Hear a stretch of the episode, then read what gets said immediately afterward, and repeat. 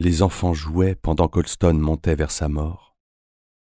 Il les entendait crier, comme seuls crient les enfants heureux.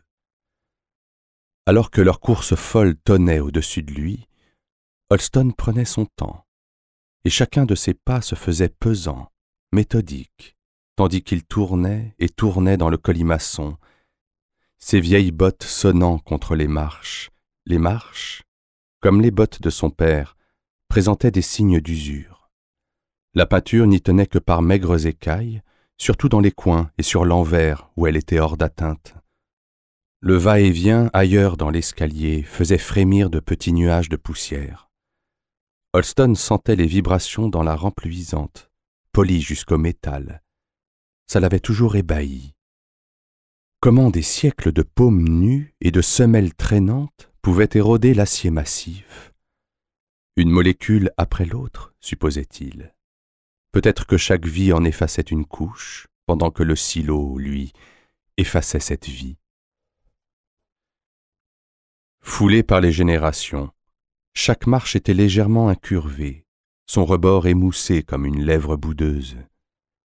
Au milieu, il ne restait presque aucune trace de ces petits losanges dont la surface tirait jadis son adhérence.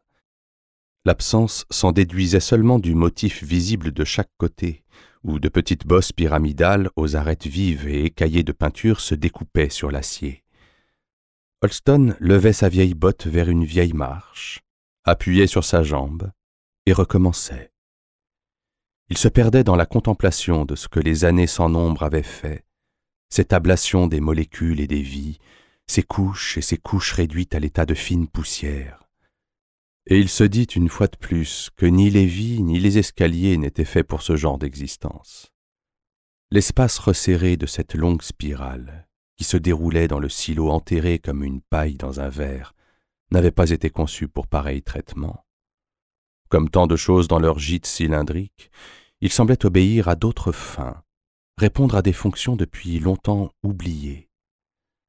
Ce qui servait aujourd'hui de voie de communication à des milliers de personnes, dont les montées et descentes quotidiennes se répétaient par cycle, Holston le trouvait plus propre à servir en cas d'urgence, et à quelques dizaines de personnes seulement. Il franchit un palier supplémentaire, un camembert de dortoir. Alors qu'il gravissait les quelques étages qui restaient pour sa toute dernière ascension, les bruits des joies enfantines se mirent à pleuvoir plus fort au-dessus de lui. C'était le rire de la jeunesse, d'êtres qui ne s'interrogeaient pas encore sur l'endroit où ils grandissaient, ne sentaient pas encore la terre pressée de tous côtés, ne se sentaient pas le moins du monde enterré, mais en vie, en vie et inusés. Ils faisaient ruisseler leurs trilles heureux dans la cage d'escalier, des trilles qui s'accordaient mal aux actions d'Holston, à sa décision, à sa détermination à sortir. Alors qu'il approchait du dernier étage, une voix juvénile résonna un ton au-dessus des autres, et il se rappela son enfance dans le silo, toutes ses heures d'école et de jeu. À l'époque, l'étouffant cylindre de béton, sa succession d'étages d'appartements, d'ateliers, de jardins hydroponiques et de salles d'épuration aux mille tuyaux enchevêtrés, lui paraissait un univers immense, une vaste étendue qu'il ne pourrait jamais explorer en entier, un labyrinthe dans lequel lui et ses amis risquaient de se perdre à jamais. Mais plus de trente ans avaient passé.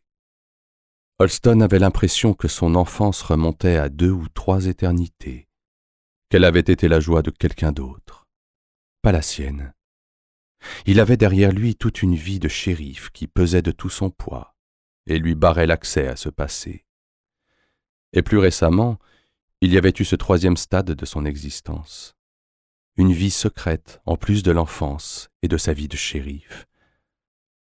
Les dernières couches de son être à se trouver réduites en poussière. Trois années à attendre en silence ce qui n'allait jamais arriver. Trois années où chaque jour lui avait semblé plus long qu'un mois des temps heureux. Au sommet du colimaçon, la rampe se déroba sous la main d'Holston. La barre de métal rond et usé s'arrêtait, et la cage d'escalier se déversait dans les deux salles les plus spacieuses de tout le silo, la cafétéria et le salon adjacent. Les cris enjoués étaient maintenant à sa hauteur. Des formes vives zigzaguaient çà et là entre les chaises, jouant à s'attraper. Une poignée d'adultes essayait de contenir le chaos. Holston vit Donna ramasser des craies et des pastels éparpillés sur le carrelage sali. Son mari, Clark, était assis derrière une table garnie de tasses de jus de fruits et de saladiers de biscuits à la farine de maïs. Il salua Holston de l'autre bout de la salle. Holston ne songea pas à répondre. Il n'en eut ni l'énergie ni le désir. Il ignora les adultes et les enfants en train de jouer pour contempler le panorama flou projeté derrière eux, au mur de la cafétéria. C'était la plus grande vue existante de leur monde inhospitalier un tableau matinal. La lumière chiche de l'aube enveloppait des collines sans vie qui n'avaient guère changé depuis l'enfance d'Olston. Elles étaient là, telles qu'elles avaient toujours été. Alors que lui était passé des courses-poursuites à travers les tables de la cafétéria à cette sorte de vide qu'il était aujourd'hui. Et par-delà leurs crêtes ondoyantes, majestueuses, les sommets familiers d'une ville en décomposition captaient les rayons du matin par faible miroitement. Verre et acier antiques se dressaient tout au loin, à l'endroit où, soupçonnait-on, des gens avaient un jour habité en surface. Un enfant propulsé du groupe comme une comète fonça dans les genoux d'Holston. Holston baissa les yeux, étendit le bras vers lui. C'était le garçon de Suzanne. Mais comme une comète, l'enfant était déjà reparti, ravalé dans l'orbite des autres. Holston pensa soudain à la loterie qui leur avait souri, à Allison et lui, l'année où elle était morte. Il avait encore le ticket, il le gardait toujours sur lui. L'un de ses enfants, peut-être qu'il ou elle aurait deux ans aujourd'hui et tituberait derrière les plus grands, aurait pu être le leur. Ils avaient rêvé, comme tous les parents, de la fortune double d'avoir des jumeaux. Ils avaient essayé, bien sûr. Une fois l'implant d'Allison retiré, ils avaient passé nuit après nuit à essayer de concrétiser ce ticket.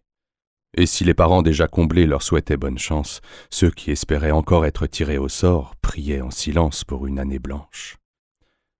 Sachant qu'ils n'avaient qu'un an, Allison et lui avaient convié la superstition dans leur vie, cherchant de l'aide de tous côtés, c'était des trucs.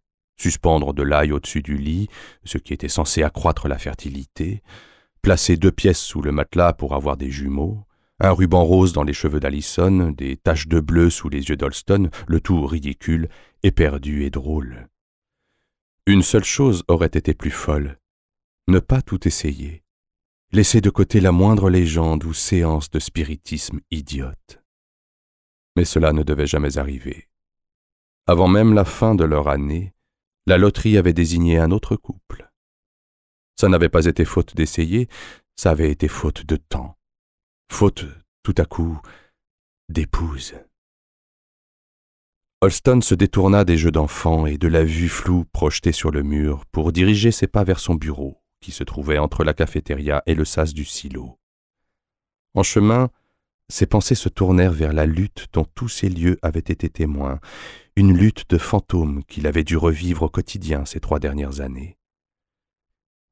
Et il savait que s'il se tournait et scrutait ce vaste panorama sur le mur, cherchait à percer le flou des caméras voilées et de la crasse en suspension dans l'air, suivait ce pli sombre qui gravissait la colline, cette ride qui sur la dune terreuse traçait son chemin vers la ville lointaine, il pourrait distinguer sa silhouette paisible, là, sur cette colline. On pouvait voir sa femme. Elle y reposait, comme un rocher endormi, érodée par l'air et les toxines, les bras repliés sous la tête. Peut-être. Il était difficile de voir, de distinguer clairement, même à l'époque où le flou n'avait pas encore commencé à se reformer. Et d'ailleurs, il n'y avait pas grand-chose de fiable dans cette image. Il y avait même vraiment de quoi douter. Holston fit donc simplement le choix de ne pas regarder. Il traversa les lieux du combat fantomatique de sa femme, décor de sa folie soudaine, à jamais habité de mauvais souvenirs, et pénétra dans son bureau. Tiens, regardez qui est tombé du lit, dit Marne en souriant. L'adjoint d'Holston referma l'un des tiroirs métalliques du classeur, dont les antiques jointures pleurèrent une note terne. Il souleva un mug fumant, puis remarqua l'attitude solennelle de son supérieur. Tout va bien, chef? Holston hocha la tête. Il désigna le tableau de clé derrière le bureau. Cellule. Le sourire de l'adjoint s'affaissa en une moue perplexe. Il posa le mug et se retourna pour décrocher la clé. Pendant qu'il avait le dos tourné, Holston frotta une dernière fois dans sa paume l'acier froid, anguleux, puis il plaqua l'étoile sur le bureau. Marnes se retourna et tendit la clé. Holston s'en saisit. Vous voulez que j'aille chercher le balai à franges? Marnes pointa le pouce vers la cafétéria dans son dos. Sauf arrestation, il ne se rendait dans la cellule que pour la nettoyer. Non. Holston hocha la tête vers la cellule, invitant son adjoint à le suivre. Il tourna les talons, entendit la chaise crisser derrière le bureau lorsque Marnes se leva pour l'accompagner, et acheva son périple. La clé glissa sans peine dans la serrure. Bien fabriqué et bien entretenu, le mécanisme de la porte émit un claquement sec. Il y eut un grincement minimal des gonds, un pas déterminé, une poussée, et clac. Ce fut la fin du supplice. Chef? Holston tendit la clé à travers les barreaux. Marnes la regarda, perplexe, mais sa paume s'avança pour l'accepter. Qu'est-ce qui se passe, chef? Fais venir le maire, dit Holston. Il laissa échapper un soupir, un souffle lourd qu'il retenait depuis trois ans. Dis-lui que je veux sortir.